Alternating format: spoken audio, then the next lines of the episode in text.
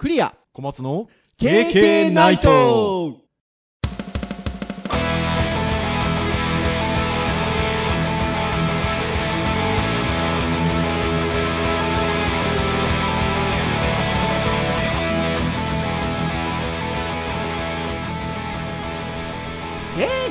ナイト。はいということで第299回の配信でございます。お届けをいたしますのはクリアとはい小松です。どうぞよろしくお願いいたします。はいよろしくお願いしまはいということでいやいや来ましたよ小松先生来週。今週のオープニングなのにもう来週とか言ってますけどいよいよ次回が300回ということで。来ましたね。でもあれですもんね。確か1000回とかやるってだいぶ前にね。す 10年とか軽く言ってましたね それねてなところなんでねまだまだですけれども。はい。いよいよ来週は300回ということで、まあ、その前の299回ということでございますが先週なんか意味ありげなこと言ってたんですよね、はい。もう来週喋ることは決まってますみたいなことをですね、えー申し上げておった次第ですが、はい。えー今回は、えーハードガジェット会ということでハードガジェット会といって6月といえばですよもうあれしかないということでございますよ。あのー何度も言っておりますが、私、Facebook の住人なんですが、あのー Facebook はこう何年前の投稿みたいなことでお知らせしてくれるんですけど、まあ、この数日間、このキーワードですよ。1年前、2年前、3年前、4年前みたいな、毎年これ話してんなっていうことで、WWDC でございますよ。来ましたねアップルの開発者会議。今年は、えー日本時間の6月8日の午前2時ですかね、開催がされたということでございますよ。まあ、なんかいろんなテーマが、テーマというか話題が上ったようなので、もう今日はもう本当に、トントントントントンと、深掘りしてたら多分何分あったって終わらないので、でね、楽しげに話すんであればですよ、前編後編とかってやってもいいんですけど、ほら、先ほども言った通り、来週300回ですから、そうですね。ちょっと持ち越すには300回ねにね、WWDC の後編みたいなのもね、なかなか閉まらないので、まあ、ちょっと今日で終わらせないとなというところでございますので、はい。もう本当にあの、トントントンとテンポよくお話がしていければなというふうに思いますので、リスナーの皆様どうぞよろしくお願いいたしますとはいいうことでございますよ。っていう感じなんですが、まあ、唯一の救いが、ハードの発表がなかったということで、うんあそうですね。確かにそうですね、意外と皆さん期待してたみたいですね。うんある年とねない年がありますかうらね。ちらっと先週の配信の中でも言ったかなどうかなって感じなんですけど僕はもう今回はハードはないなってもう自分で決めつけてたので。というのがだってもうね iMac 発表されたりとか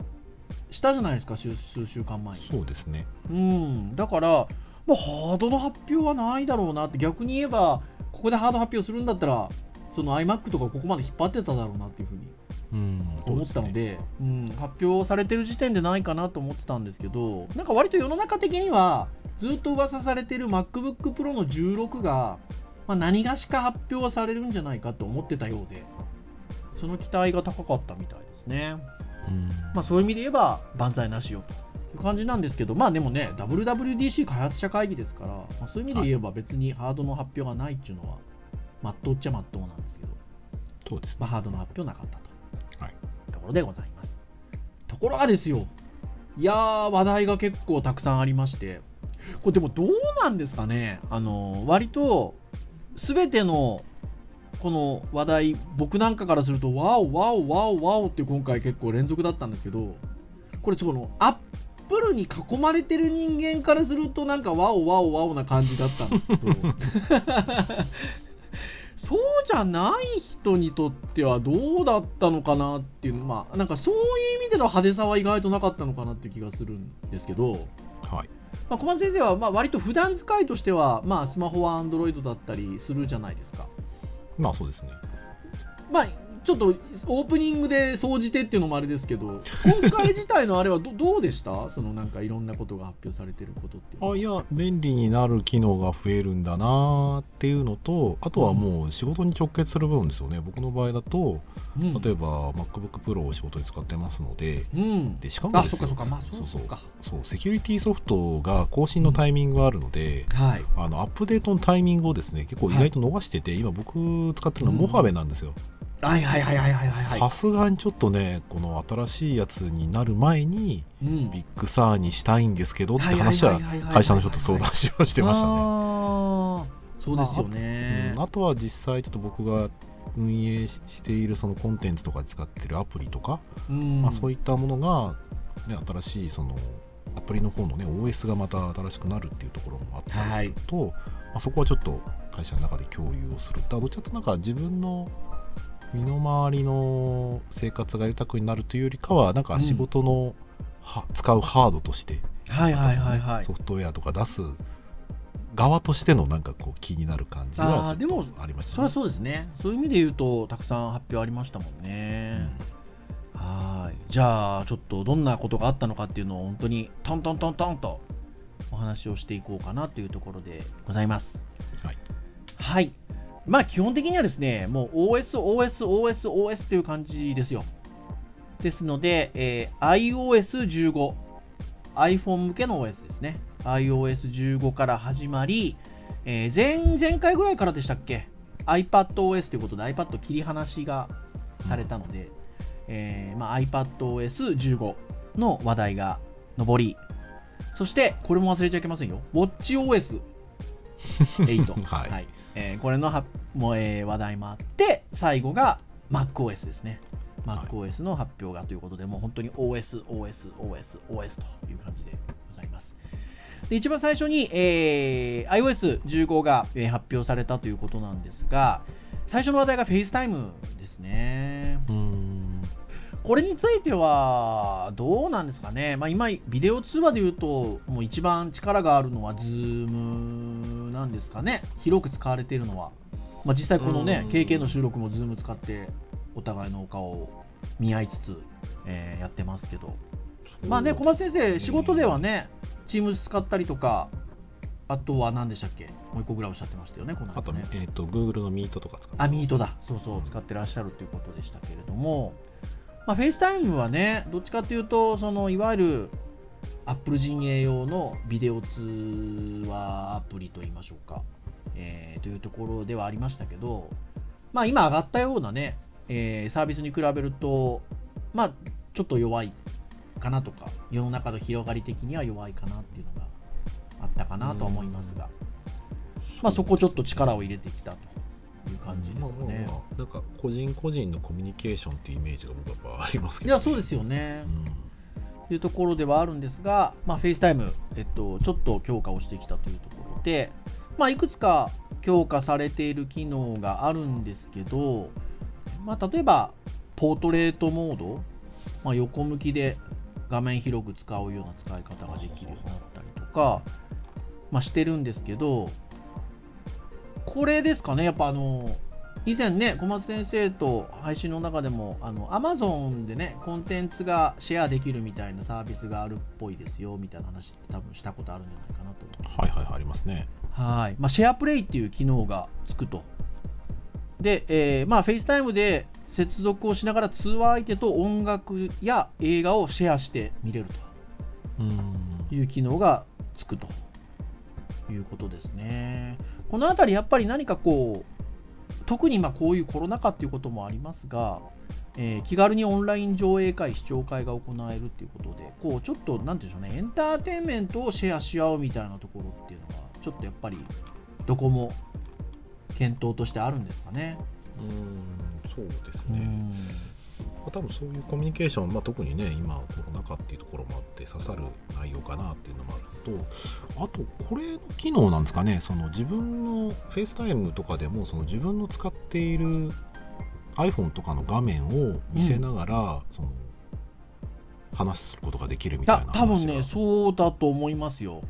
そう僕はあの、うん。まあねあのご家族がね特にあの、うん。お父さんお母さんスマホ苦手な人とかがもし iPhone とか使っている場合であればうん。あのワクチンのね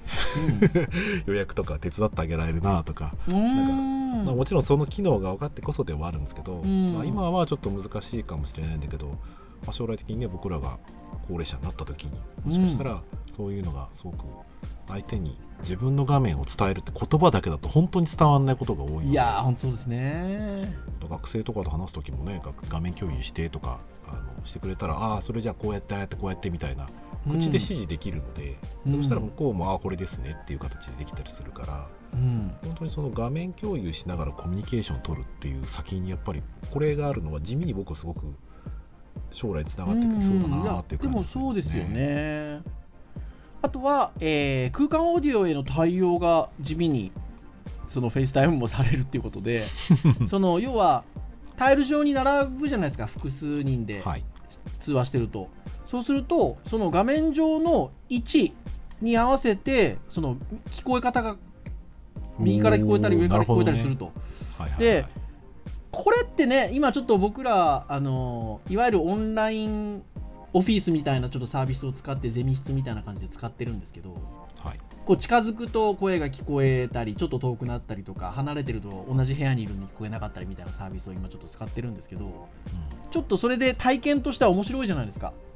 なんかその空間的な。で、それで言うと、こういうのもちょっとしたことなんですけど、ちょっとやっぱ感覚って変わってくるのかなっていうのは気がしますよね。そうですね、僕ねそのディスプレイがちっちゃいとそんなにこう恩恵って少ないのかもなと思ったんですけど、うん。逆に画面が大きくてそのうん。目の範囲が届かないところで、うん。まででかいものうん。逆になんかこう大きい会議室で遠隔でうん。会議とかするときにはうん、喋、ってる人の枠線がつくだけじゃなくてそっちから聞こえてくるああのそうですよね。なんかそうそうそうコミュニケーション取ってる感じがすると思うんで、うん。まあ、非常にそれはいい機能だなと思いますね。んと思います。そして FaceTime で割とやっぱりポイントとしておっていう感じなのはついに Apple だけじゃなくて Android、WindowsPC、ChromeOS フェイスタイム使えるようになると。まあ、ブラウザベースで使える、ブラウザベースでねっていうところなんですけど、まあ、使えるようになるのでっていうことなので、うん、あの今ちょっと私と小松先生はあの Engadget さんのまとめ記事もをちょっとこうなんですかねあの目次代わりにして喋ってるんですけどあのそこの記事だと、まあ、実際の感触が気になるのは SharePlay 空間オーディオっていうところでつかみは OK なアップデートじゃなかろうかということで記事が書いてますけど うん、まあまあというところですよね。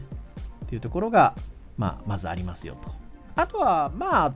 これどっちかというと、そんなにまあ、あの、わーっていう感じではないですけど、通知の機能が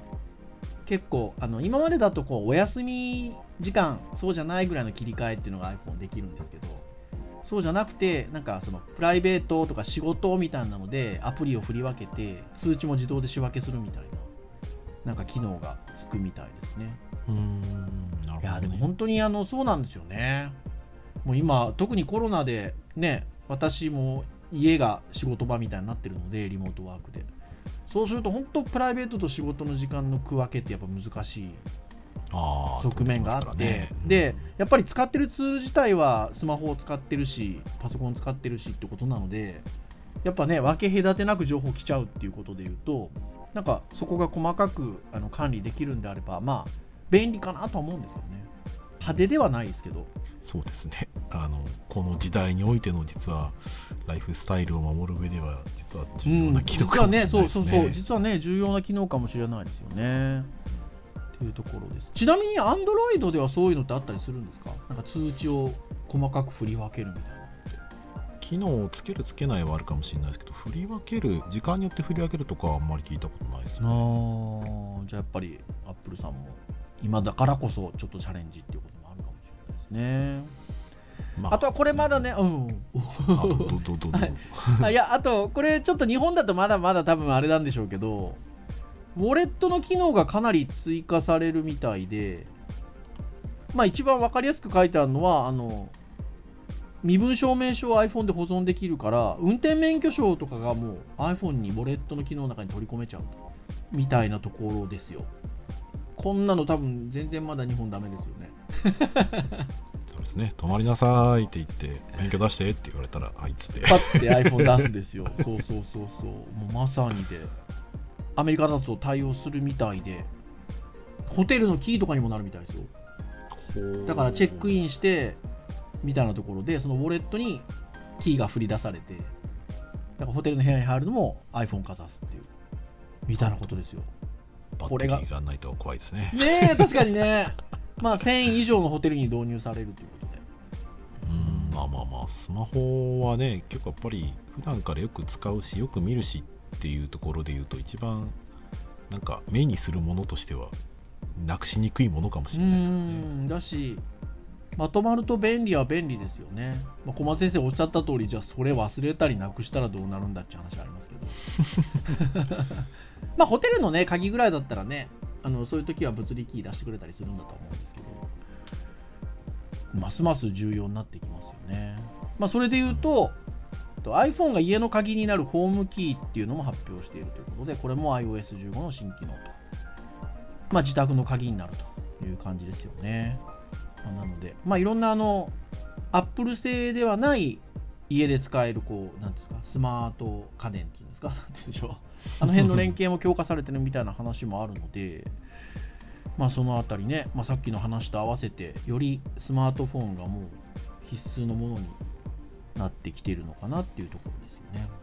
まあそうですね。今までだともうそういう意味だとパソコンをちっちゃいパソコンを持ち歩くっていう感覚ですけどね。もうそれが結局家のものともつながっていく、まあ、そういうパソコンだけじゃなくてもう家のコンピューターみたいな本当に全部つながっていく感じになっちゃうんですかね。いや本当にそうですね。ね車みたいな話もありますしね。もう常にねつながり続けてる感じかなと思いますが。そしてこれ結構驚きましたけどその iOS15 iPhone6S 以降に対応ということで今回切り捨てなし。6S 残りましたよ まあある意味あれなんじゃないですかね。ハードに依存してるものは結局ねバージョンがあの上だろうと下だろうと使えないものは使えないし。でも OS レベルのもので言えばね割と使えるものは別に使えるっていう感じなんでしょう。ねうん。っていうところですよね。まあだからうちの娘が今こう私が最新で使ってたのが次奥様に行って 奥様が使ってたのが娘に行くになってるんですけど娘は携帯回線は入れない状態でいわゆる iPod タッチ代わりに渡してるんで今娘が持ってるのが 6S なんですよ。そうだからそれで言うと次の OS も一応更新できるっていうね。これは小松先生がクラブハウス用に購入されたのは7ですね。7でしたよね。だから7も全然まだだから入ってますもんね。余裕であさすがに これでこれでダメだったら結構こうショックがねいやそうそうですよね まあまあそれでもまあ今の最新ではあるのではいっていうところですよ。大体 iOS15 はその辺の感じですかね。あとは、そこの次に来た話題っていうのが iPadOS に行く前に AirPods Pro の話題がちょこっとあったみたいで、まず、えっと、探すに対応したということで、AirTags じゃないですけど、AirPods Pro を落としたなんて話を聞きますけど まあ探せると。これ便利ですね。というか、すごいですね。AirPods のプロの方が先に出ていて、OS 側の方で後でそれをサーチできるっていう。ああ、でも確かにね。もともと用意していたのが、ね、なんかできるようになった条件が増えたのか分かんないですけどね。うんねってなところと。あと、これ意外とちょっと話題にしてる方多かったんですけど、そのいわゆる AirPods Pro って、そのね、外部音を遮断したりとか逆に自然に外音を聞くような機能ってもともとありましたけど会話ブーストっていう機能を iOS15 から提供するっていうことで、補聴器っぽく使えるってことですよ。会話を強調して聞けるようにすると。コンバセーションブーストですね。はい。これね、うちの父もね、ちょっとあの片方の耳聞こえづらいとかってあるので、おお、じゃあ AirPods Pro プレゼントか？みたいなね。まあでもある意味すごいですね。その耳でつけてるものがある意味その指向性を持つってことですよねある意味ね。向いてる方向の正面の人だけその拡張してとか強調して聞こえるみたいな。ことですよね。だから概要をシャットダウンできるってことは逆に言えばねそこを強調することもできるっていうことで。うん。うん。それぐらいできるようなスペックにもともとなってるってことだとは思うんですけど。まあどあとはどこをさじ加減取るかって話でおじいちゃんで AirPods Pro を 耳にしてる人確かにね。まあね。なかなか日本だとまだまだ少ない感じがします。ね、そう。でもなんかうちの父なんかはそれこそちょっと聞こえづらいみたいなのがあるんですけどなんかなんかわかんないですよ。なんか何のあれなのか知らないですけど補聴器はつけたくないんだみたいなね。うん。あるけどなんか AirPods Pro だったらいいんじゃないかなみたいな。どうなんでしょうってなりますが。うん。こんな機能もまあついてきたとでそこから今度は iPadOS ですね。iPadOS については基本的にはまあ大きなトピックとしてはマルチタスクが強化されるっていうことで。もともとねスプリットビューとかって言って画面に分割してこういろいろやり取りしたりっていうのはまあできてたんですけどそのあたりがかなりあの強化されてるみたいですね。ちょっとなそのスプリットビューとかなんかも使いづらかったんですよ。どっちかっていうと指のスワイプとかの操作でこっちの画面こうしてああしてみたいなことが多かったんであれどうすんだっけ？みたいな。うん。一回ドックかましてみたいなのあったんですけど、あのメニューが出るようになったみたいで、うん。割とその直感的にポンポンって画面の切り替えができたりとかするようになるっぽくてなのでちょっとここは期待がかかるなっていう気がしますよね。iPad のねアプリにどれくらい影響が出るか気になるところです。そうそうそうそうそうそうそうそう。いや本当にそうですよね。で実はここの記事のその Engadget さんのまとめの記事の見出しっぽいところには書いてないんですけどこれちゃんと続きっていう形でそこの記事の中身に行けば書いてあるかな。多分ね一番話題に私たちの身の回りで話題になってたのはそれなんですけどこの Engadget さんのまとめのところにはその言葉が出てきてないんですけど iPad でアプリの開発と申請までいけるようになったんですよね。ああ、はいはいはいはいはいはいはい。ね、あの要は Mac 本体を介さずにというか、iPad でアプリの開発して、そのまま申請ができるっていう機能が、これが一番大きいんじゃないかな、iPadOS って気がするんですけどね。そうですね、まあ、ワンストップで一応できるという感じですよね。まあ今ねその開発者の方がすぐに iPad だけでちょっとアプリ作るっていうことをするかどうかってね。ね。ちょっとまだ時代が早い気はしますけど。うん。でも裾野が広がりますよね多分ね。うん、であとはその、カジュアルなアプリから始める人からしてみたら、まあ、非常に入り口としてはいいんじゃないかなと思いますね。うん。結局今 iPad のアプリ作ろうと思ったら Mac と iPad 両方必要になりますから、はい、そうそうそう、それがうん。だね、からそうそうプレビューするにしても iPad に出すとかうん、する話になるんですけど、うん。iPad そのもので作った iPad でプレビューできるんだったら、まあ、すぐに体験もできるし、うん。まあ場合によってはね、教育現場とかでもしかしたら教えるのでも、プレビューがその場ですぐに体験できる、もうリリースしなくてもね、できるっていうのは非常にやりやすいんじゃないかなと思いますよね。教育現場は特にね、Swift プレイグラウンドみたいなところでね、まあ iPad で作っちゃって、それがまあ、ともすれば許可通っていけちゃうかもしれないですよね。若い子たちが作ったそうですねものがね。そうそうそう、だから、やっぱそういう意味でのハードルが下がるっていうのは魅力的ですよね。小松先生だから言われた通り、ガリガリやってた人たちが、じゃあ今まで Mac 使ってたのをこっちに移るかって、まあそういう人もいるかもしれないですが、まあそこっていうよりはね、やっぱ裾野が広がって、可能性が広がってっていうところはあるかなって気がしますよね。クイックメモみたいな機能もね、作って話がうんあったので、まあ、ここのあのね、 Engadget さんの記事のところにあんまり、なんかね、 Engadget さんの記事のところのこのあのまとめのところ、iPadOS あんま書いてないんですよ、なんか。書いてないんですけど、まあ、実は、まあ、クイックメモみたいな感じで、あのこう、例えば、なんかのページ見てるときに、チャチャチャってメモピュって出して書いて、なんかそれが割と紐付けできるんですよね。うんだから次、そのアプリ使ったりするときに、多分このメモみたいな感じでヒュッて出せたりするんですよ。なんか割とちょっと、うん付箋みたいなに近い形でなんか使えるやつみたいで、なんかその辺の機能もついてきたりするので、非常に予感じゃなかろうかなっていうところでございますよ。そして、その後が Apple Watch ですね。WatchOS、WatchOS8 というところなんですが、これはあれですよね。あのいわゆるヘルスケアの機能がかなりまた強化がされるっていうことで、まあ、睡眠の追跡とか呼吸とか、その辺が取れるようになると。血中酸素濃度。呼吸数あたりはね、ほら、無呼吸症候群みたいなね、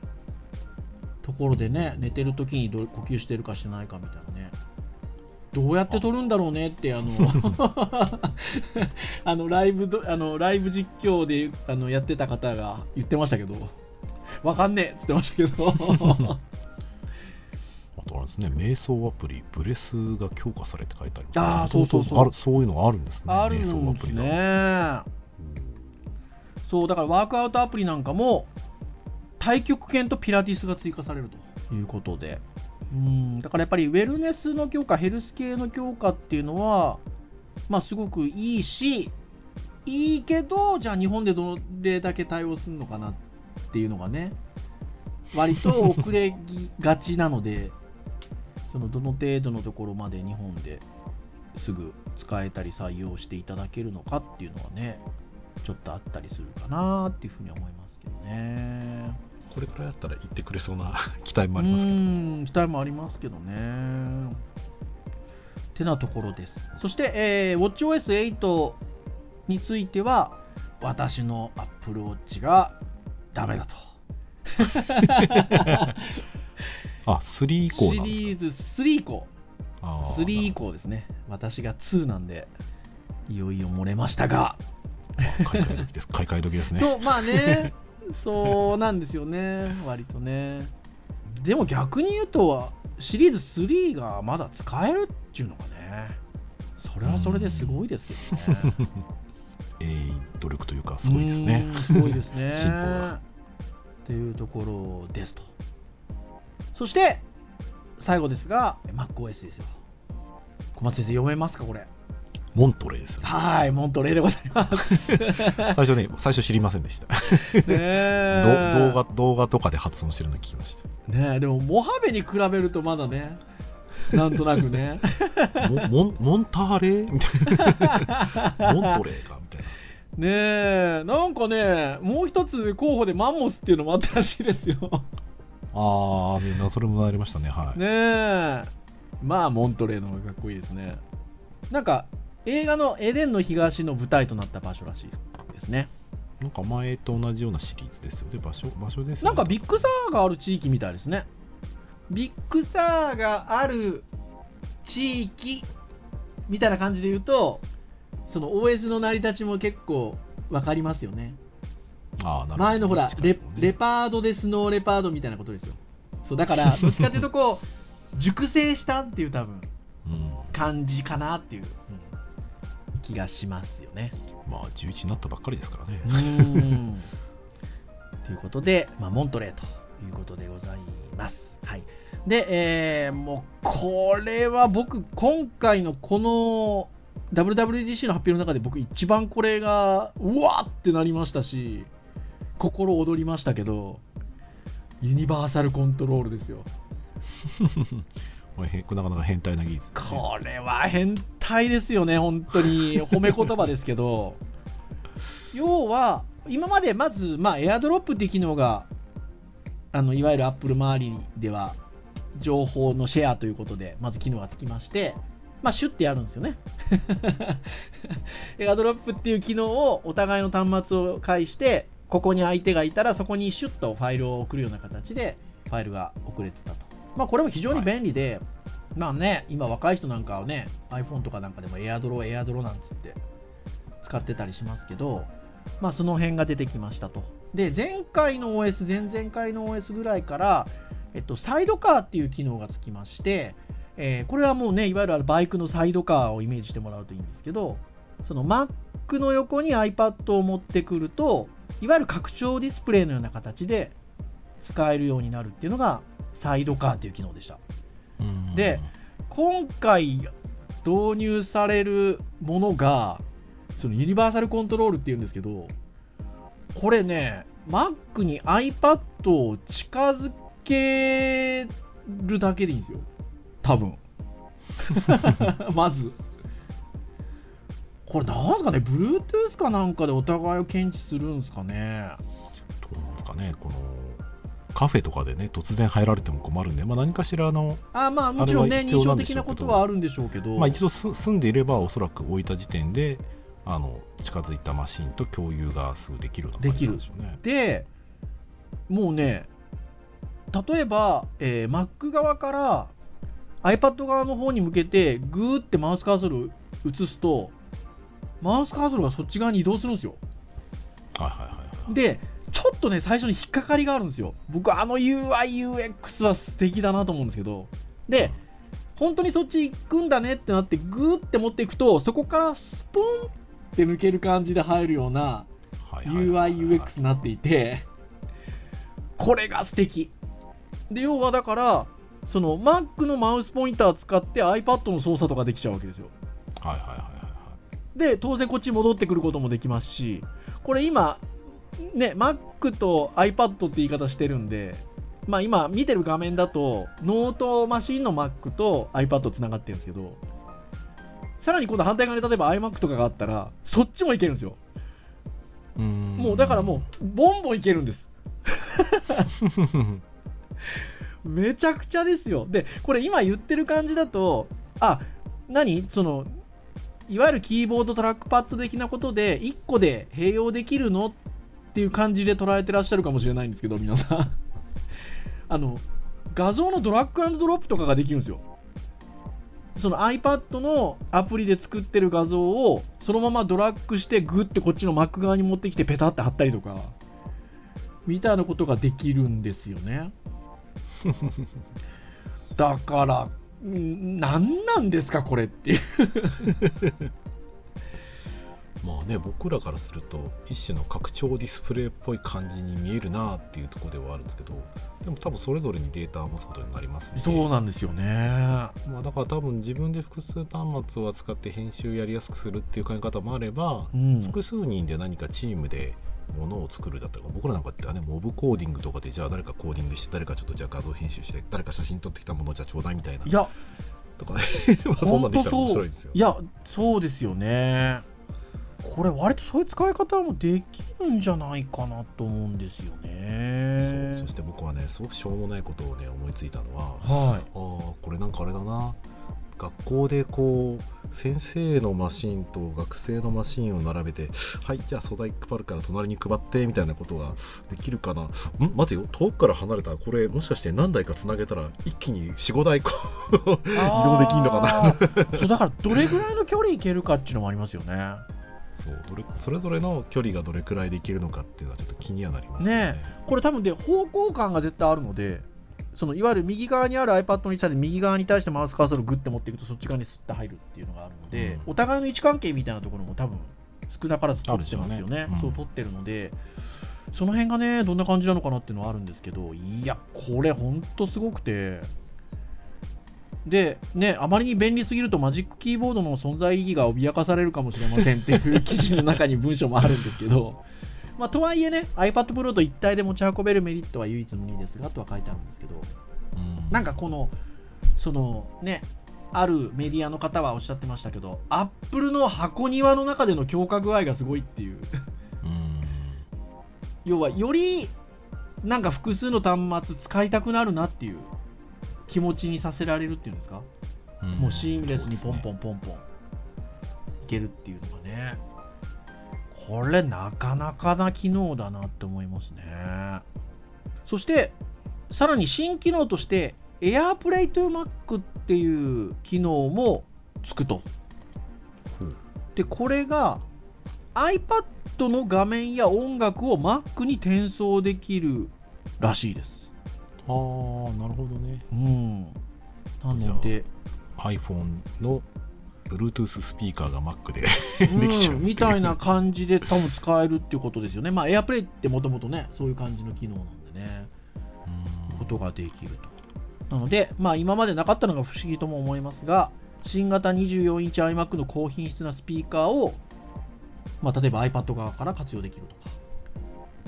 ってなところでございます。なので、まあ、モントレーに関してはやっぱこのユニバーサルコントロールかな。うん目玉機能っていうところですね。まあこれ僕ハード的なスペックがどうかなっていうのはちょっとね思ってますけどね。そう僕の iPad Pro ねボタンがついてるタイプの iPad Pro の一番最後のモデルですけどサイドカーすら対応してないので なのでどサイサイうかなドカーっていうのは画面共有をするそうそうう拡張拡張画面拡張する機能ですけど前回だか前々回についてるやつですけどそれ OS 更新しててもハード的にダメなんですよ。うん。だからやっぱね、ハードの問題も多少あるんでね、どうかなっていうのはありますが。そして、まあ一応、その後に、サファリのブラウザーが刷新されますよっていう話題だったんですけど、これなんかね、MacOS の話題の流れで来てるんですけど、どっちかっていうと、このサファリの話題に関しては、iPhone、iPad 向けのサファリがさ結構機能が良くなりますよっていうトークなんですよね。なんで、割とこうタブレット、iPad 向けのサファリが、よりなんか PC ライクなタブで使うような感じの機能になってたりとか、あこれいいですねそう、いいんですよね、使いやすくて。あとは、え機能拡張がね、iPhone、iPad 用のサファリにも使えるようになるということで、これなんかね、一部盛り上がってましたね。やっぱ開発者会議なんでね、盛り上がってたどんなね機能拡張便利になるのかちょっとね想像がすぐにはつかないですけどあとは、えっと、iPhone 用のブラウサファリが、あのタブが下に来るみたいな。要は手元側に。UI 的に、うん、まあで、それをえっと、スワイプで、スワイプでタブ切り替えられるみたいな。うんのはねうん、使い勝手上がるのかなっていう気がしますね。なんか、Android でもそんなような機能ってあったりするんですか？なんか、ちらっとなんかそんな話題をしてた方がいたような気がすあー。る。下側にちょっと持ってくるみたいな。のどうですかね？あるかもしれないですけど、僕を使ってる範囲ではそこまでなんかこだわって使ってないから。が。なんかでもね、やっぱりそういうこう端末に合わせてユーザー体験を変えてくるっていうのはね、重要ですよね。うんまあまあまあそうですねやっぱね、上で切り替わるのは、まあ、手間っちゃ手間ですしね。うんそうですね指で届くうん、範囲うん範囲でね、いうところで言うと、すごくいいかなっていうところですね。そして、えー、Apple ID 系の強化もなされていまして、えーデジタル遺産ですよ。あ いわゆる自分が亡くなってしまった時に、アクセス権を依頼できる相手に託せるという機能が、まあ、ついてくるというところですね。ーうん。この辺りの機能も、ねえー発表になっていると。はい。いうところでございますが、どうですか、その辺りは。まあそうですね。現実問題この機能を自分が使うかどうかは別として自分がもうそういうことを考えてもね不思議ではない年ではあるのでいつね何があってもおかしくないですけど、いや、もう本当そうですよね。だからそのどうやってねまあなんですかね、えー見られたくないものも正直あるし、ねえ。そりゃ人間だものありますよね。まあ、子供の写真とかはねやっぱり見られなくなるっていうのはちょっと困る部分もあると思うんでそこもちょっとねもう早めにシェアできる場所に置いとかなきゃなぐらいな感じでしたけど、うん。いや、本当そうですよね。まあまあそういったことをまあ割と iCloud とかにね置いてあるものをじゃあ亡くなった時にはこの人が見てもいいよっていうような申請ができるようにするんですかね、うんまあちょっと詳細は分かんないですけどねですよ。うん。なので、そのあたりはね、やっぱり、やっぱ今の時代ならではっていうところかなというところですよね。まあ、あとあれですね、それに通ずるのかもしれないですけど、なんかこの中で、えー、と iPass 忘れたときにその信頼できる人の方に。投げるっていうのがありましたよね。ありますあります。それもあります。なんかそれ利用したらこれで いいんじゃないかなって気はします確かによ。。まあ、ね買ってあげら。れちゃったらこ、まあちょっと本人的にどうなんだってところありますけど、ちょっと別の話かもしれないですけどね。うん。まあ、自分の家族的にはそれで OK だなって感じそうそう、だから、あの、したりしますけうんどね、。そのあたりもね、本当にあの、いわゆる、この Apple ID 周りの強化ということで、うん、実装されているところですね。はい。てなところですかね。まあ、他にも細々とはもちろんあったんですけど、はい。まあ、話題になってるのはその辺かなというところでございます。はい。はい。まだね、でも多分、やってますよね。これ、基調講演なんで、多分 WWDC のまだ期間内だと思うんですよね。だからいろんな、はいいわゆるこう、なんですか、グループっていうんですか、の発表とかは、まあ今オンライン、今年オンライン、去年に引き続きオンラインだと思うんですけど、多分見れると思うので、あのもっと多分本当は細々としたことがね、開発者向けにはあのリリースされてるんじゃなかろうかなというふうに思いますが、はい。まあ大きなところですと、今お話をしたようなところが、どんどんどんと来たというところでございますよ。はいなので、まあ、皆さんね、ハードウェア万歳なしをで残念だったかもしれませんが、まあこの辺の OS 周りの発表があったこれらが乗ってくるハードが秋に来ますから。そうですね。ね OS 秋って言ってる時点で、あ、そこに iPad、そうそうそう結局ま MacBook Pro そこに出んだろうなそっていう。こですよ。そこだし、あとは iPhone もそうですよ。うん。iPhone もそうですし、iPad どうなんですかね。iPad まあは大体あの11月ぐらいに来ますもんね。そうですね。うん大体9月に iPhone 来て、そう。11月に iPad 来るそうそうそうそう、みたいなところが大体定番なので、まあ、そこに向けての OS がまあ今回これだけ発表になってるっていうところなので、まあ、そうですね。あとは半導体の供給がどうなるかあそうそうそうそう、いや、本当そこですね、なんか一部にはその MacBook Pro 16インチもあの材料のね、部品の遅れで発表なかったんじゃないかって話もあるので、まあ、そこが大きいかなっていうところですよね。だってね、そもそもその数週間前に発表された iMac もね、本当は3月に発表されるみたいな噂があったのが、多分あれ遅れて、部品でね、おそらくそうなってるので、総じてそんなところかなとは思いますが、いやー、楽しみが増えましたよ。てなところですかね。はーいしゃべりましたね。ねえ、じゃあ以上といたしましょうかね。KK ナイトは毎週木曜日に配信をいたしております。えー公式サイトアクセスをしていただけますと、プレイヤーがございますので、サイト上で直接聞いていただくこともできますので、皆さんそうやって聞いていただいている方も多いんじゃないでしょうか。ただし、Apple Podcast 等々の購読登録サービスで登録をしていただきますと、RSS でボーンとですね、えー発信され 配信されるや否やね、端末にダウンロードされますので、好きなタイミングで聞いていただけますと。ね。えー Google Podcast なんかでも、当ポッドキャスト聞いていただけるみたいなので、そちらで聞いていただいてもよし、はい。えー皆さん、何か気になるテーマがあれば、ながら聞きでも結構ですので、聞いていただけると、KK2 人とも喜びますということでございます。はい。それでは、以上といたしましょうかね。お届けをいたしましたのはクリアと、はい。小松でした。それでは次回300回の配信でお会いいたしましょう。皆さんさようなら。